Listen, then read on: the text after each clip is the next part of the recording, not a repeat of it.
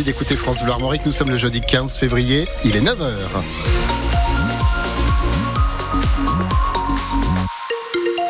Le journal Justine Sauvage. Bonjour Justine. Bonjour. Oh, si.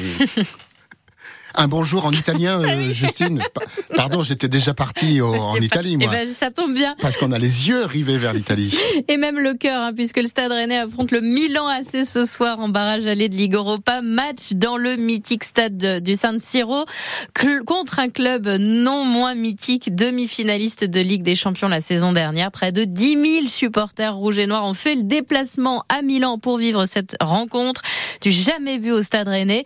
Une ferveur qui inspire Benoît Costi, l'ancien gardien du Stade Rennais qui évolue maintenant en Italie à la Salernitana. Il était l'invité exceptionnel de France Bleu Armorique tout à l'heure.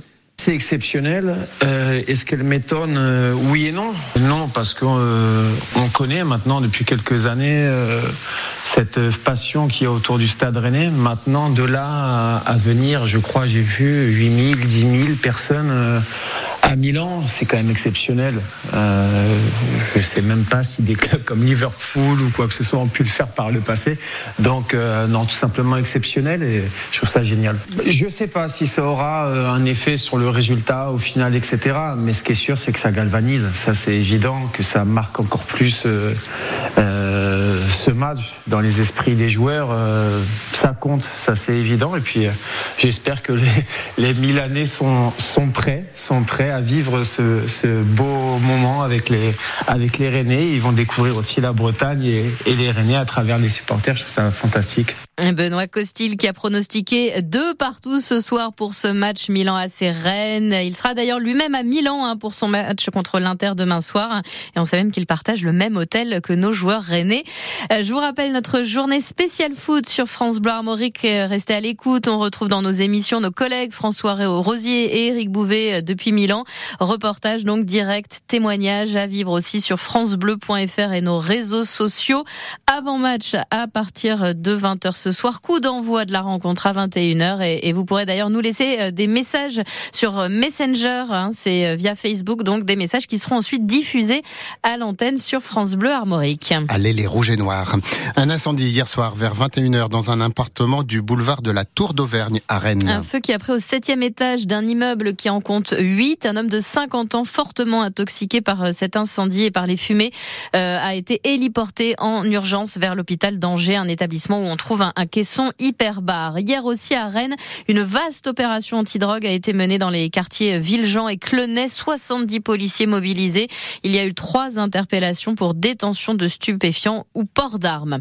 Attention si vous devez prendre le train ce week-end. Je vous rappelle la grève des contrôleurs qui s'annonce très suivie. Elle commence ce soir et doit durer jusqu'à lundi matin à l'appel de la CGT et de Sudrail. Au niveau national, les prévisions de la SNCF annoncent un train sur deux en circulation. C'est un petit peu mieux chez nous puisque le trafic est normal pour les Ouigo et pour les TER en Bretagne. Attention tout de même, il y a en revanche qu'un TGV Inouï sur trois qui doit circuler donc en Bretagne. Une manifestation à partir de 10h30 ce matin au départ de la sous-préfecture de Saint-Malo. Manifestation euh, pour protester contre le nouveau bateau usine de la compagnie des pêches de Saint-Malo, un bateau qui va produire du surimi. Cette manifestation est organisée par les associations Bloom et Pleine Mer. Marie Toussaint doit y participer. C'est la tête de liste d'Europe Écologie Les Verts pour les élections européennes. Autre manifestation prévue aujourd'hui dans les Côtes d'Armor depuis l'aéroport de Trémusan sur la nationale 12 à partir de 15h30. C'est une opération escargot qui est prévue jusqu'à la préfecture de Saint-Brieuc. Attention donc aux bouchons en, fin d'après-midi.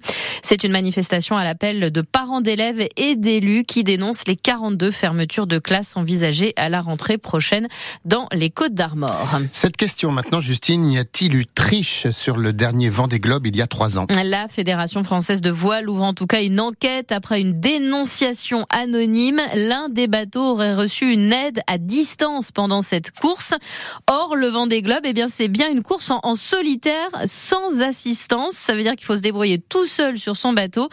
Et Cédric Guillaume, vous êtes en mesure ce matin de nous révéler qui est soupçonné de triche.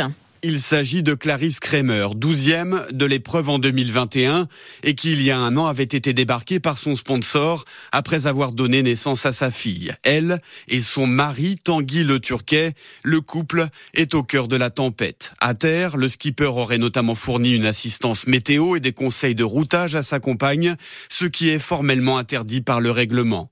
Cette affaire est partie de l'envoi d'un mail anonyme à destination de la Fédération française de voile et de quelques skippers dans ce message, des captures d'écran avec une conversation sur WhatsApp sur le cap à suivre entre le concurrent qui est en mer et qui approche du Cap Horn et un autre marin qui lui se trouve à terre.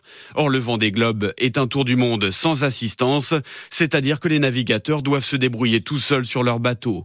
Clarisse Kramer et Tanguy Le Turquet sont engagés sur la prochaine édition qui doit s'élancer le 10 novembre prochain des Sables d'Olonne.